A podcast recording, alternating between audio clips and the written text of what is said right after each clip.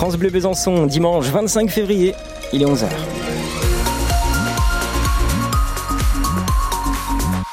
Les infos tout de suite avec Léa Giraudot. Bonjour Léa. Bonjour Louis, bonjour à tous. Au niveau de la météo, aujourd'hui, on est plutôt gâté avec des températures très douces entre 9 et 12 degrés et puis euh, du soleil aussi, même si des nuages persistent dans le ciel. Euh, côté route, en ce moment même, rien à signaler en Franche-Comté. Ça roule pour la Haute-Saône, tout pareil du côté du Doubs et rien à signaler. Dans le Jura, vous nous appelez en cas de problème 03 81 833 111. Le salon de l'agriculture se poursuit aujourd'hui à Paris. Jordan Bardella, le président du Rassemblement national, est sur place. Attendu aussi dans les allées Raphaël Glucksmann, tête de liste socialiste aux élections européennes. Hier, empoignades, sifflets et heures ont accompagné les 13 heures de visite d'Emmanuel Macron.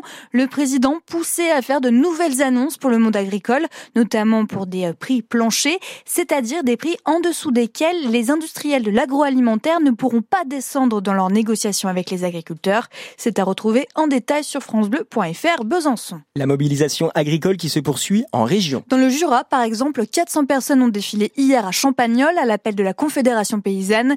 Il dénonce la gestion de la crise agricole par le gouvernement ainsi que les dérégularisations.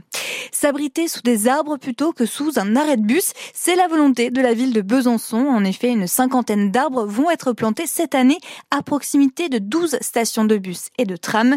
L'idée, c'est de rendre la vie plus facile pour les usagers des transports en commun, notamment lors des fortes chaleurs d'été. Après deux années de guerre en Ukraine, les associations de soutien au peuple ukrainien dressent leur bilan. Comme les convois solidaires avec, par exemple, 100 tonnes de dons envoyés en 2022, des bénévoles qui sont aussi allés sur place pour installer des filtres à eau. Prochain objectif pour l'association byzantine, l'envoi d'un bus médicalisé.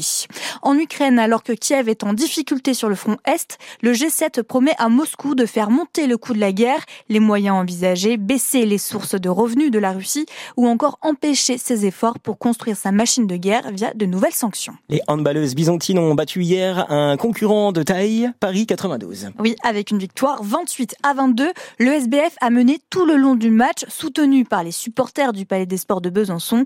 Avec cette victoire en première division, le club byzantin se rapproche un peu plus du top 5 européen.